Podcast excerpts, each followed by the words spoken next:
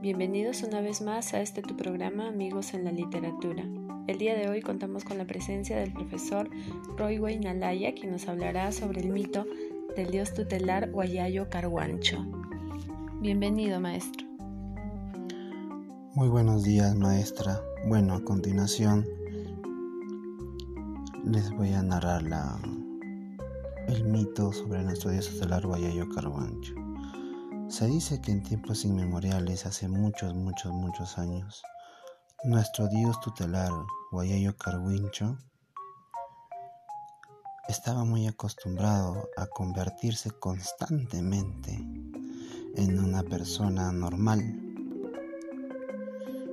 que aprovechando de su condición de Dios bajaba a la tierra para disfrutar de los placeres para disfrutar de realizar pecados, como la gula, las mujeres, el licor y todos los pecados carnales que pueda existir. Enterado de esto, su hermano mayor, Pariajaja, lo reta una lucha, una lucha que dura miles y miles de años para desterrarlo por todos los males que proliferaba nuestro dios Guayayo Carvincho. Esta lucha dura tantos años que al final, logrando Pariajaja ganar la batalla, pues en su castigo nuestro dios Guayayo Carvincho lo encierra dentro del nevado Huaytapayana que hoy lo conocemos.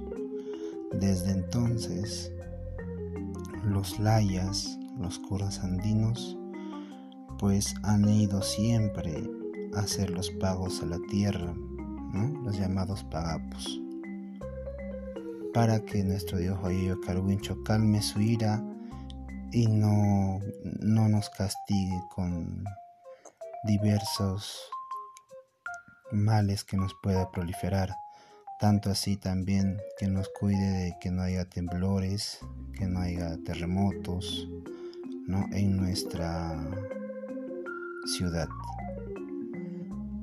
El Huaytapayana está ubicado a dos horas del centro de Huancayo. En los, eh, cuando vamos hacia Huaytapayana podemos pasar por los pueblos de Palián, Uñas, Cochas, Vilcacoto, Chamicería, Acopalca y por fin llegar al Guaitapayana. Muchas gracias. Es así como llegamos al final del relato de este sorprendente mito. Gracias, los esperamos en una nueva transmisión para seguir conociendo sobre nuestra literatura.